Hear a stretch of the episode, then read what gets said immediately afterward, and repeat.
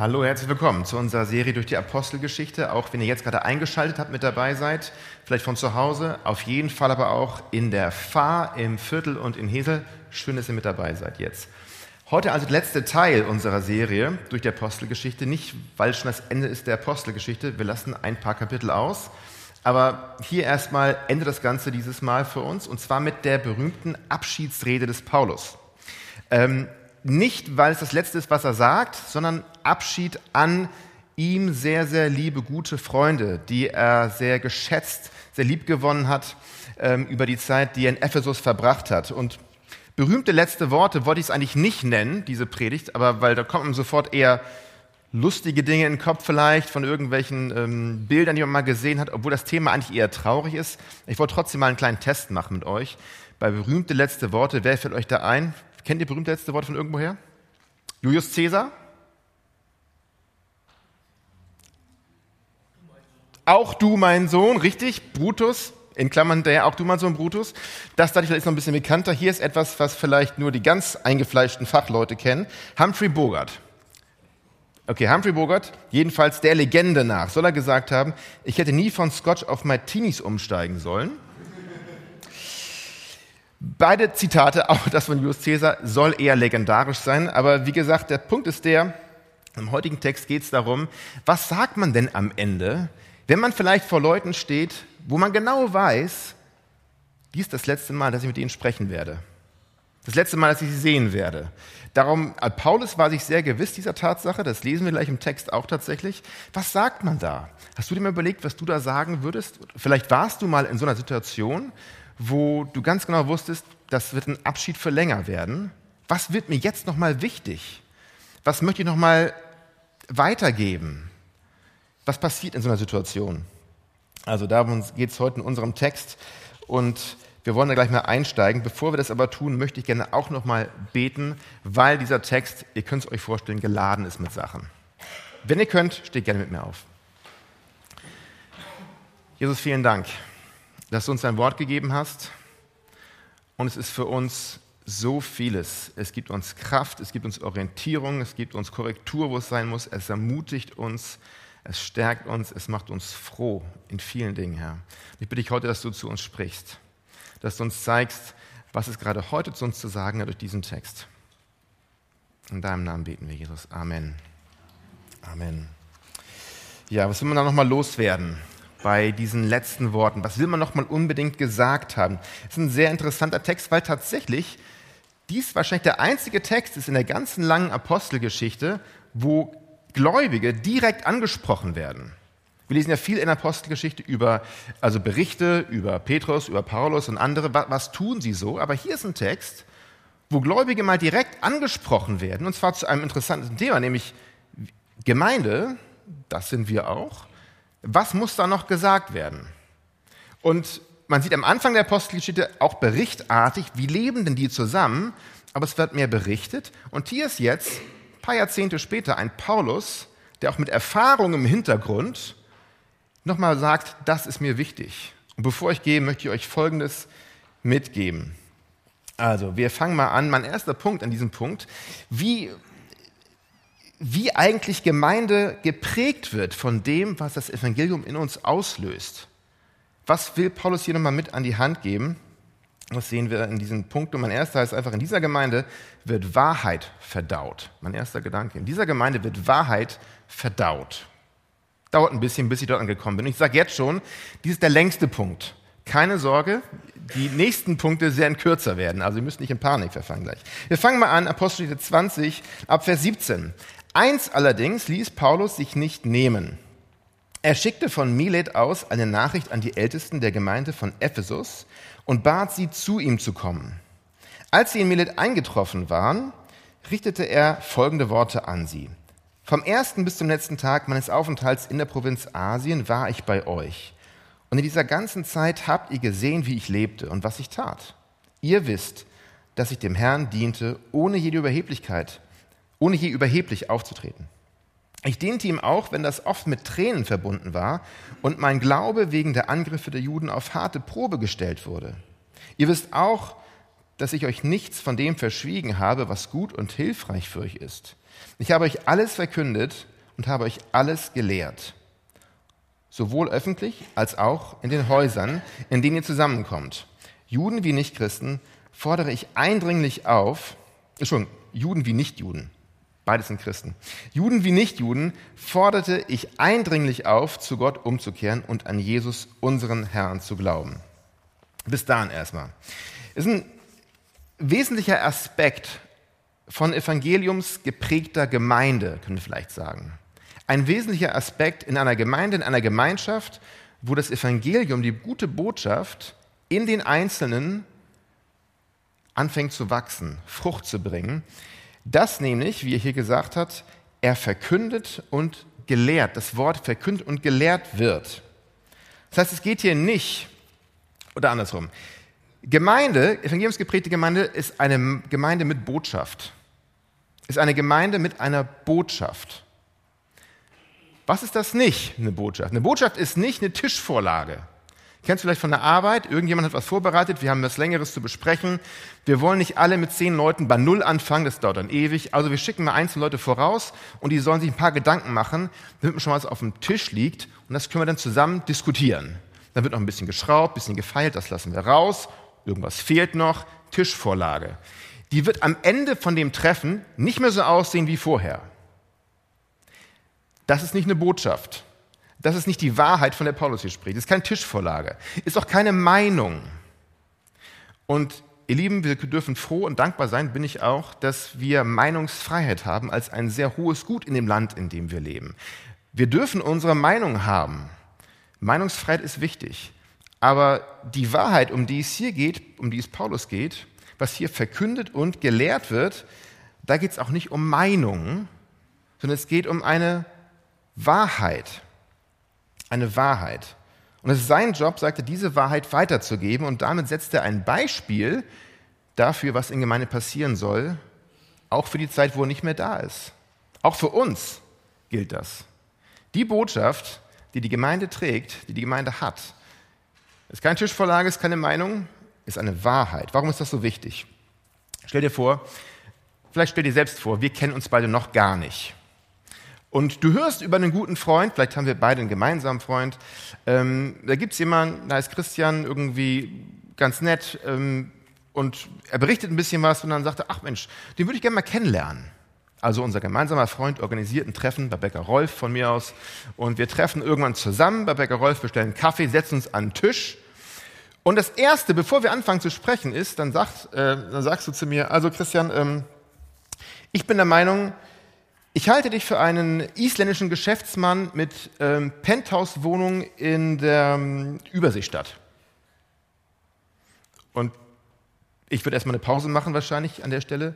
Und dann würde ich sagen, ich würde drei Dinge sagen. Das erste ist, ich habe gehört, Überseestadt soll toll sein, sehr schön dort zu wohnen. Nichts falsch mit Überseestadt, Penthouse-Wohnung, toller Ausblick, prima. Äh, ist auch nichts falsch damit, Geschäftsmann zu sein und äh, erst recht kein isländischer Geschäftsmann, alles schön und gut. Zweiter Gedanke, du darfst auch eine Meinung haben, ist wie gesagt ein hohes Gut, wirst nicht dafür eingesperrt, deine Meinung zu haben. Aber drittens, es stimmt nicht. Es ist leider falsch. Deine Meinung ist schön und gut, diese Dinge sind alle schön und gut, aber sie stimmen nicht. Und es ist aus einem Grund ist das ein Problem. Wie gesagt, nicht, weil du nicht, du wirst nicht eingesperrt, aber wir werden uns nie kennenlernen. Deine falschen Annahmen über mich werden dem im Weg stehen, dass du mich wirklich kennenlernst. Wenn du fest davon überzeugt bist, ich bin dies und ich bin es nicht, dann wird da eine Wand sein zwischen uns. Und Gott möchte, dass wir ihn kennenlernen. Gott möchte unbedingt, dass die Menschen wissen, wie er wirklich ist. Und deswegen hat er auf sehr verlässliche Art und Weise, nämlich in Jesus, sich der Welt gezeigt. So Leute, so bin ich. Schaut auf ihn, dann wisst ihr, wie ich bin. Und über Jesus wissen wir, durch Gottes Wort, durch die Bibel. Und das ist verlässlich. Willst du wissen, wie Gott ist, dann geht es nicht darum, darüber zu diskutieren. Willst du ihn kennenlernen, geht es nicht darum, irgendeine Meinung zu haben, sondern es geht darum, wie ist er denn wirklich? Und das ist die Botschaft, von der Paulus hier spricht, die verkündet wird, über die nicht diskutiert wird, sondern die verkündet wird, weitergegeben wird, So bin ich, so ist Gott. Und die gelehrt wird. Das ist entscheidend. Ähm, wenn man Gott kennenlernen will, dann ist es, wie gesagt, wichtig, dass man ihn so kennenlernt, wie er sich vorstellt. Und das Gute ist, dass diese Wahrheit keine Top-Secret-Verschlusssache ist. Vielleicht ist es schon mal passiert, dass du irgendwie hat jemand Geheimnis anvertraut und ach, du wolltest es eigentlich nicht, aber du hast sie irgendwie verplappert. Das sollte eine Überraschungsparty sein und auf einmal, oh nein, Entschuldigung. Hier darfst du dich endlich mal verplappern.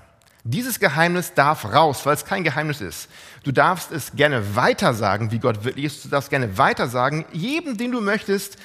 In der Bibel, in Christus findest du einen verlässlichen Hinweis. Also das, die Offenbarung Gottes, wenn du wissen willst, wie ist Gott, du willst ihn kennenlernen, schau dorthin.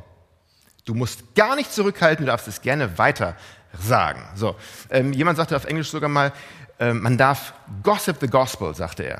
Wenn du das verstehst, schön. Wenn nicht, bleib einfach bei Weitersagen. Ja? Gossip the Gospel. Lass es raus. Okay. Diese Wahrheit darf verkündet werden. Nun ist die Frage, wie kann das geschehen? Und es sind zwei Wörter in diesem Text, auf die ich noch mal kurz eingehen möchte. In Vers 20 haben wir das da gehabt eben gerade. Da sagt Paulus, ich habe nichts verschwiegen und was er sagt, soll gut und hilfreich sein oder nützlich. In einigen Übersetzungen ist es auch nur ein Wort, was eigentlich dichter am Grundtext ist. Und beide, beide diese Dinge Nichts verschwiegen und hilfreich zeigt uns die Herausforderung an, um die es hier geht, wie man mit dieser Wahrheit umgeht. Da ist eine Herausforderung drin. Warum? Nichts verschweigen. Warum? Weil die Versuchung da ist, was zu verschweigen. Seien wir mal ehrlich. Eine Wahrheit ist in der Regel dann eine Wahrheit, weil sie einen auch gegen den Strich bürsten kann. Ob man will oder nicht, ähm, das kann Widerstand auslösen. Und das ist gerade auch so bei biblischer Wahrheit. Und ich frage mich manchmal, wer hat noch nicht so einen Satz gehört wie, äh, ich glaube nicht an den Gott der Bibel, denn ich kann an keinen Gott glauben, der irgendwann Menschen richtet, zum Beispiel. Und deswegen kann ich an Gott glauben.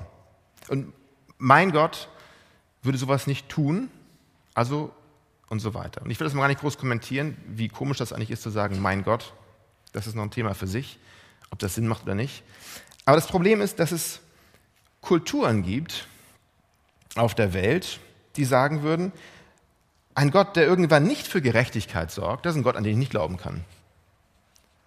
Und es gibt Regionen und es gibt Sprachen, es gab Zeiten auf der Welt, vielleicht sogar hier in Bremen, wer weiß, wo Menschen gesagt hätten, also ein Gott, der nicht irgendwann alles, was falsch läuft in dieser Welt, gerade rückt und irgendwann für Richtigkeit sorgt, den kann ich nicht glauben. Das Problem ist also, dass das biblische Wahrheit und das Evangelium wird immer irgendjemand konfrontiert mit einer Art und Weise irgendwo, wo es knirscht, wo er sagt, das, das, das gefällt mir nicht so ganz. Gottes Liebe, Gottes Gnade, bin ich voll dabei. Gottes Gericht, äh, weiß nicht. Aber das ist hier so. Woanders in der Welt ist es völlig anders. Und wisst ihr was? Das ist eigentlich ein, das ist ein Beleg dafür, dass sich Gottes Wort niemand ausgedacht hat von uns.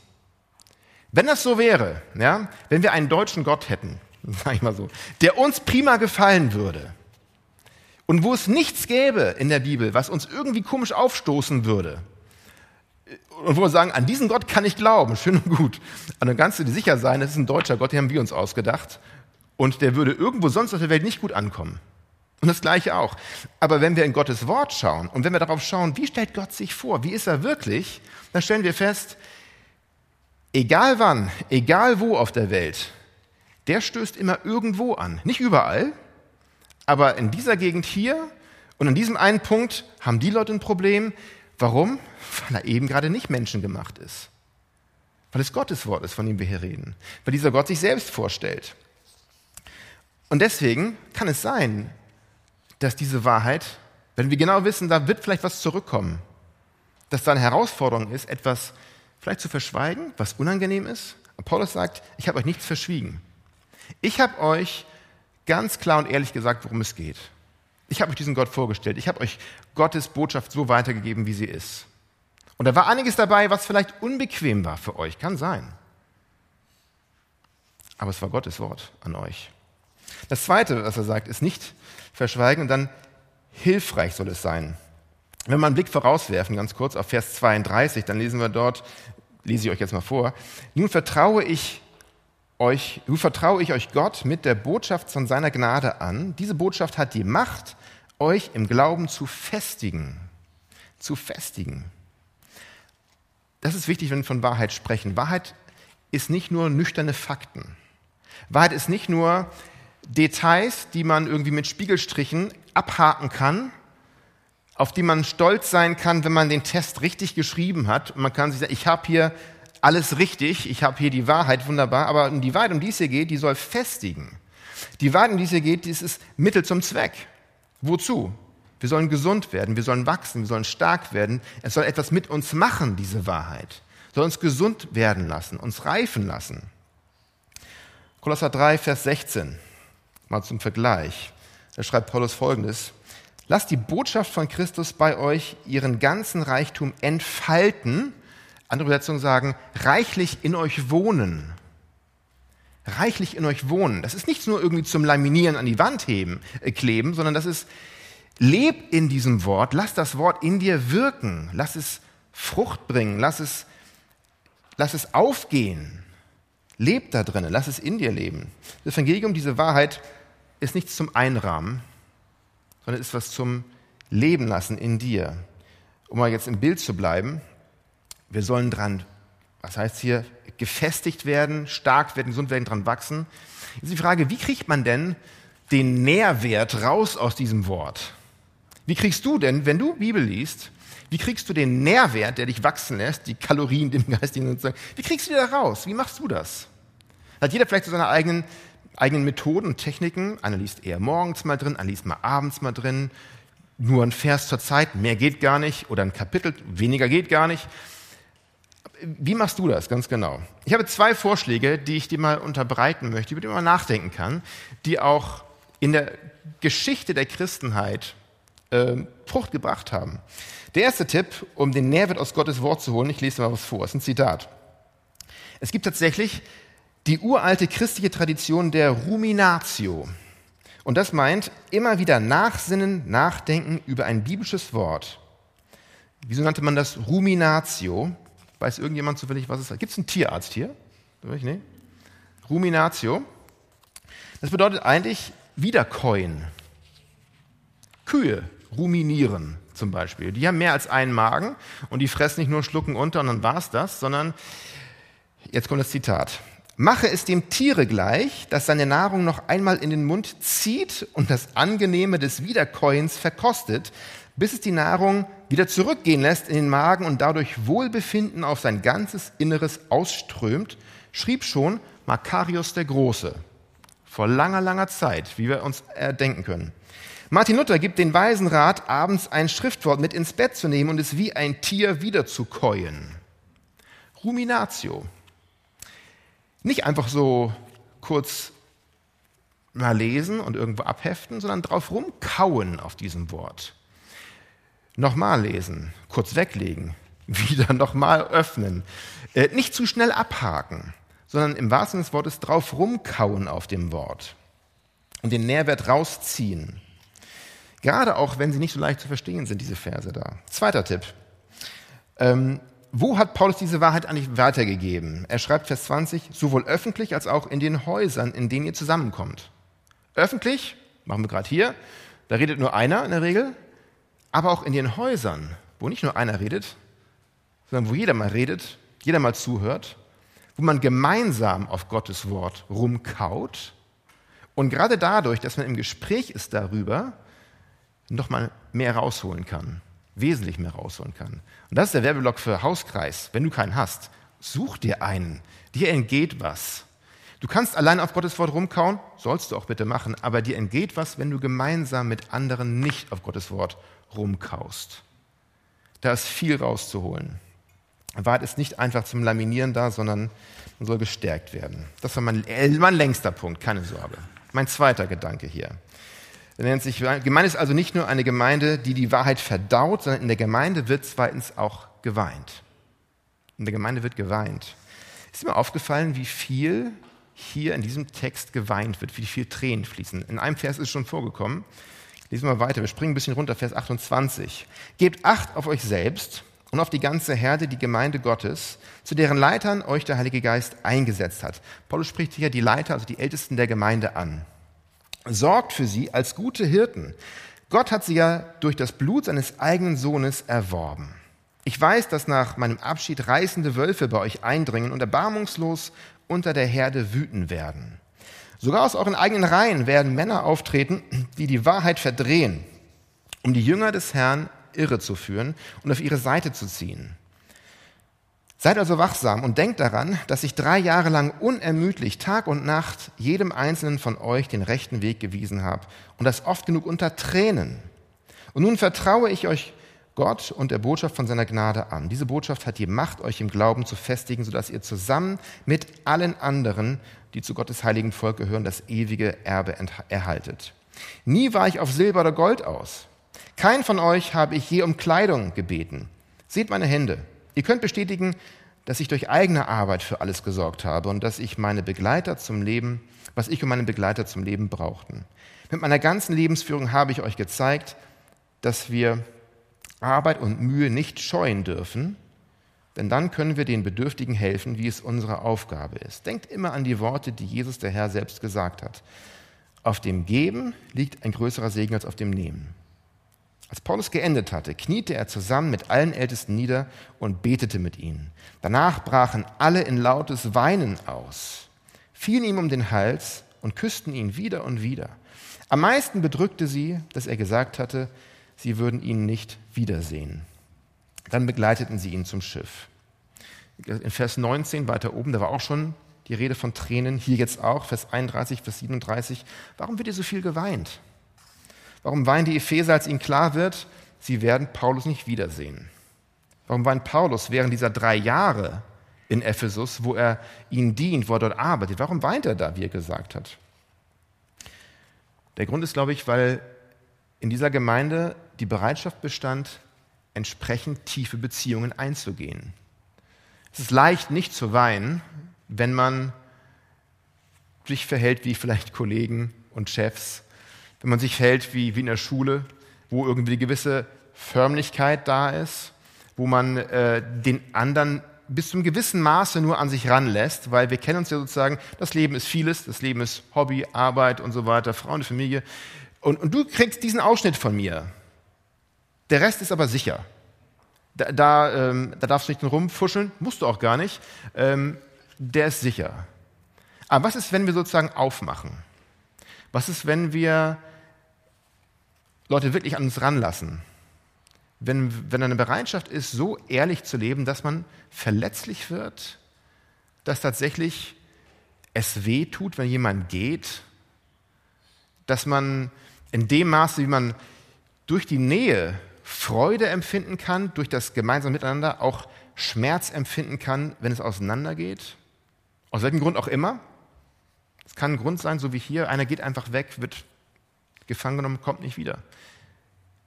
Da ist eine Bereitschaft zu tiefen Beziehungen. Das Evangelium schafft eine Gemeinschaft, das Evangelium schafft im Einzelnen viel. Das Evangelium verändert uns von innen. Aber als Einzelne, in denen das Evangelium wirkt, entsteht eine neue Art von Gemeinschaft, die so sonst nicht da wäre. Eine Gemeinschaft mit tiefen, ehrlichen Beziehungen. Mein Lieblingswort an diesem Punkt, geistliche Freundschaften. Ich liebe das Wort geistliche Freundschaften. Weil es sind nicht nur Freundschaften, die sind geistlich. Und es ist nicht nur eine geistliche Beziehung, wo wir alle beten, es sind Freundschaften. Geistliche Freundschaften. Und die können wehtun. Aber es ist okay. Es ist okay. Warum sind solche Freundschaften in Gemeinde möglich, wenn nicht sogar normal? Weil das Evangelium mir verkündet, dass mein Wert nicht davon abhängt, wie leistungsstark, wie schön, wie fähig, wie gut vernetzt, wie talentiert, wie was auch immer gerade wichtig ist in der Gesellschaft ist, sondern mein Wert hängt von all dem nicht ab, wo ich versagen kann. Mein Wert hängt nicht von den Dingen ab, die mich unsicher lassen fühlen können, sondern mein Wert hängt davon ab, dass der Allerhöchste, der höher ist als jede Jury, die über mich mal gerecht sprechen kann, der Allerhöchste sagt, ich liebe dich. Der Allerhöchste sagt, ich habe dich gemacht, ich kenne dich ganz genau mit allen Stärken und Schwächen und ich nehme dich an als mein Kind und ich liebe dich. Und diese Liebe hängt nicht davon ab, wie gut deine Performance war. Diese Liebe zu mir hängt gar nicht zu, zu dir, sagt Gott, die hängt nicht davon ab, wie gut dein Tag heute war. Denn wenn das so wäre, dann, dann würde ich ihn enttäuschen. Und dann wäre seine Liebe nicht sehr stark. Seine Liebe hängt von ihm ab. Seine Liebe geht von ihm allein aus. Er ist ein Gott, der liebt von sich aus. Und diese Liebe hängt nicht davon ab, wie gut es mir gerade geht. Ob ich gerade gut drauf bin oder nicht. Ob ich andere enttäusche oder nicht. Er liebt mich einfach, weil er mich liebt. Punkt. Und wenn das wahr ist, wenn das so wahr ist, dann ändert das alles für mich in dem Moment. Wenn ich wirklich so leben kann, lass dir das mal durch den Kopf gehen, dass ich mich nicht unsicher sein muss, ist es okay, was bin ich in Ordnung? Sagen andere Daumen hoch, Daumen runter. So, so viele Dinge, die uns unsicher sein lassen. Und bei Gott spielt das keine Rolle, weil wir sicher sind aufgrund von seiner Liebe für uns und die steht. Auf der Arbeit lesen wir es vielleicht anders, an der Schule, wo auch immer, vielleicht selbst in Familie. Aber Gottes Liebe ist da eine sichere Bank. Seine Liebe entspringt aus ihm selbst und nicht von mir. Und das Tollste ist, er liebt dich heute. Und es ist vielleicht gerade für, wenn du mit Jesus auf dem Weg bist, ist das eine wichtige Sache, die wir uns immer wieder klar machen müssen. Wir wissen, wenn wir Jesus nachfolgen, dann erwarten wir Veränderung. Wir folgen Jesus nach, weil wir in Freiheit wachsen wollen, weil wir beten, dass Gott uns mehr auch umgestaltet und dass wir werden so wie Jesus. Immer mehr in unserem Wesen, in unserem Charakter. Aber ist dir klar, dass Jesus dich heute schon so sehr liebt, wie er dich in einer Million Jahren lieben wird? Dass er heute nicht sagt, okay, ich halte noch ganz lange aus mit dir, also ist schwer mit anzugucken, ganz ehrlich, aber eines Tages habe ich dich so weit und dann bin ich zufrieden. Eines Tages werde ich dich wirklich mögen können. Im Moment ist es noch schwierig, aber eines Tages kann ich dich mögen. Kannst du dir vorstellen, dass heute Gott dich wirklich von Herzen liebt und begeistert ist und die Arme aufmacht und sich freut, wenn er dich sieht?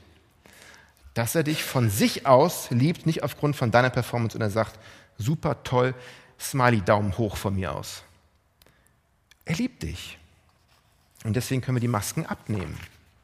Deswegen ist es ein sicherer Ort. Deswegen ist Gemeinde, wo sowas klar ist, ein sicherer Ort. Deswegen kann man ehrlich sein. Und Christen müssen keine Angst davor haben, ehrlich in den Spiegel zu schauen. Spiegel können unbarmherzig sein. Ich kenne einen ganz brutalen Spiegel. Jugendfußballspiele. Puh. Gestern war ich bei einem und tatsächlich, das löst einiges bei mir aus. Und ich weiß, einige von euch haben auch Kinder, die Fußball spielen. Und da können schon mal die Nerven durchgehen. Ja? Und ich war nicht der Einzige, ganz okay. Ich, ich habe mich nicht zu schlimm benommen. Ähm, aber das, da bleibt das, da, da geht schon ein bisschen, da steigt die Temperatur. Und es war nicht nur von außen, es war auch von innen. Das ist ein Spiegel, der einem zeigt, was passiert da wirklich in meinem Herzen? Was sind da noch für Ungeduldigkeiten und wie schnell kann ich lieblos werden und wie schnell kann dies passieren und wie das? Und ich, ich, da wäre ich gern viel weiter. Aber Christen müssen keine Angst haben, in diesen Spiegel zu schauen. Vielleicht hast du ganz andere Spiegel, die dir zeigen, was da wirklich noch an dunklem und düsterem sich in deinem Herzen alles abspielt. Und das weißt nur du und Jesus. Und das ist okay. Aber Christen müssen niemals Angst haben, in so einen Spiegel zu gucken, weil wir wissen, egal was da zurückkommt aus diesem Spiegel, egal was die übelsten Wahrheiten, die mir noch offenbart werden von meinem Herrn über mich selbst, er liebt mich trotzdem. Er kennt alles über mich und er liebt mich trotzdem. Und es wird niemals so weit sein, dass ich denke, ach du Schande, das war's jetzt. Er weiß es schon längst, wie es in deinem Herzen aussieht. Und diese Spiegel, die zeigen uns vielleicht zum ersten Mal, was da noch alles schlummert, und wo wir noch ganz am Anfang sind gefühlt oder erst zwei Schritte weiter von tausend. Aber trotzdem liebt dein himmlischer Vater dich.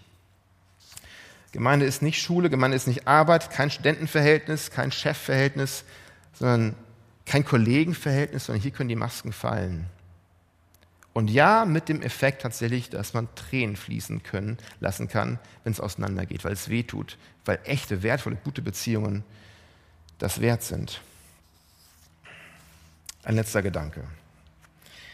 Dritter Punkt. Gemeinde wird ermöglicht durch Einsamkeit. Gemeinde wird ermöglicht, das Miteinander von uns wird ermöglicht durch Einsamkeit. Was meine ich denn damit? Wir lesen mal zurück, gehen mal sechs Verse zurück zu diesen Versen, die wir ausgelassen haben, ab Vers 22. Jetzt gehe ich nach Jerusalem, sagt Paulus, von Gottes Gericht, äh, schon von Gottes Geist dazu gedrängt und an seine Weisung gebunden. Was dort im Einzelnen mit mir geschehen wird, weiß ich nicht. Ich weiß nur, dass der Heilige Geist mich in jeder Stadt, durch die ich komme, ausdrücklich darauf hinweist, dass Gefangenschaft und Leiden auf mich warten. Doch es liegt mir nichts an meinem Leben. Mein persönliches Ergehen hat keinerlei Bedeutung. Wichtig ist nur, dass ich das Ziel meines Laufes erreiche und den Auftrag voll und ganz erfülle, den ich von Jesus, dem Herrn, erhalten habe. Den Auftrag, allen Menschen die gute Nachricht von Gottes Gnade zu bringen. Und noch etwas muss ich euch sagen. Euch und allen anderen, mit denen ich gewesen bin, um ihnen die Botschaft von Gottes Reich zu verkünden. Ich weiß, dass ihr mich nicht wiedersehen werdet. Deshalb erkläre ich hiermit vor euch allen, dass mich keine Schuld trifft, wenn irgendjemand, der diese Botschaft gehört hat, nicht gerettet wird. Denn ich bin meinem Auftrag nicht untreu gewesen, sondern habe euch den Plan Gottes in seinem ganzen Umfang verkündet. Wie muss man uns vorstellen? Was macht der Paulus hier? Von Gottes Geist dazu gedrängt, heißt er. Das ist ein bisschen Wortspiel, das geht hier verloren. Eigentlich heißt es gefesselt. Und er spielt darauf an, dass er natürlich, dass er, er wird in wenigen Tagen und Wochen tatsächlich gefesselt sein, aber hier ist er nur vom Heiligen Geist gefesselt. Und diese Fesseln zählen wirklich für ihn. Körperlich sieht er hier noch frei aus, aber er ist vom Heiligen Geist gefesselt und er sagt, ich gehe diesen Weg, egal was es kostet. Ich weiß, dort führt mich mein Herr hin und ich werde, ich werde nach Jerusalem gehen. Und es wird Leid bedeuten, aber ich gehe diesen Weg. Lukas, der uns das berichtet hier, macht damit einen Vergleich auf. In seinem ersten Bericht, in seinem Evangelium, schreibt Lukas etwas über Jesus, der in einer ähnlichen Situation war. Ich lese mal vor aus Lukas 9, habe glaube ich nicht auf dem Bildschirm, aber ich lese mal vor, Vers 51. Als die Zeit näher rückte, in der Jesus die Erde verlassen und in den Himmel zurückkehren sollte, machte er sich entschlossen auf den Weg nach Jerusalem. Da haben wir die beiden, Jesus und Paulus. Die wissen, da liegt Leid vor mir, ich gehe trotzdem nach Jerusalem. Da ist eine gewisse Ähnlichkeit. Worum es mir jetzt aber geht, sind die Unterschiede zwischen beiden. Wo sind die Unterschiede? Paulus geht nach Jerusalem, umgeben von Freunden, die mit ihm weinen. Er ist in Gemeinschaft. Er ist einer, der getragen wird, der für den gebetet wird. Er ist nicht allein. Jesus hat den einsamsten Tod auf sich genommen, um gerade eine Art von Gemeinschaft zu ermöglichen, von der wir hier gesprochen haben. Wir kennen die Szene im Garten in Gethsemane. Er, er ist dort, eigentlich sind die Freunde bei ihm, aber er ist trotzdem allein, weil sie alle schlafen. Und am Kreuz ruft Jesus, mein Gott, warum hast du mich verlassen? Und Jesus stirbt garantiert den einsamsten Tod, den man nur sterben kann. Verlassen von allen, von Freunden. Selbst die Dreieinigkeit erleidet Zerriss in diesem Moment. Unfassbar. Warum? Wofür? Um Gemeinschaft möglich zu machen unter uns. Um Gemeinschaft unter uns möglich zu machen. Johannes 17, Vers 21. Ich bete darum, dass sie alle eins sind, sagt Jesus, so sie in uns, so wie du, Vater, in mir bist und ich in dir bin, und die Einheit ist unvergleichlich, dann wird die Welt glauben, dass du mich gesandt hast. Jesus stirbt einen einsamen Tod, um Gemeinschaft möglich zu machen unter uns. Weil diese Gemeinschaft, diese Einheit, dieses Verbundensein ist nicht nur auch schön, sondern die ist ein extrem wichtiger Bestandteil von dem, was unsere, von der Wahrheit, die wir verkünden sollen, von der Botschaft, die wir tragen als Gemeinde. An unserer Tatsache, dass wir eins sind, soll die Welt glauben, dass du mich gesandt hast. Das ist unser Aushängeschild.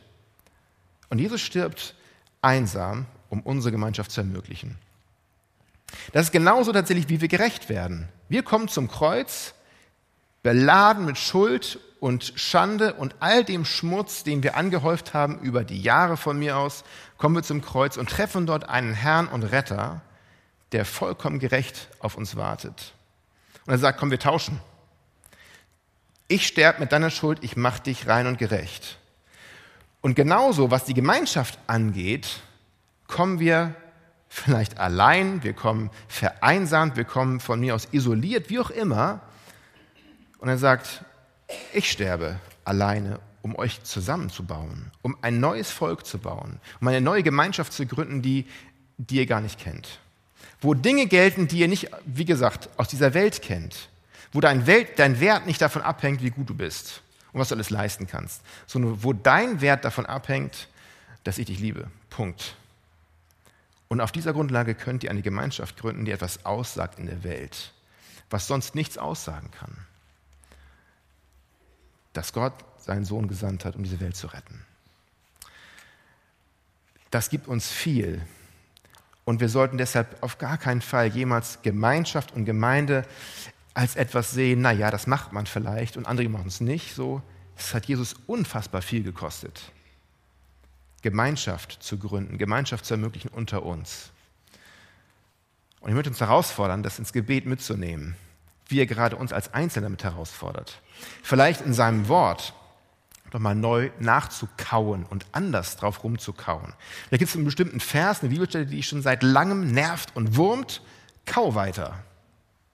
Kau mit anderen vielleicht weiter. Leb Gemeinschaft, die Gott ermöglicht hat durch das Evangelium. Soweit.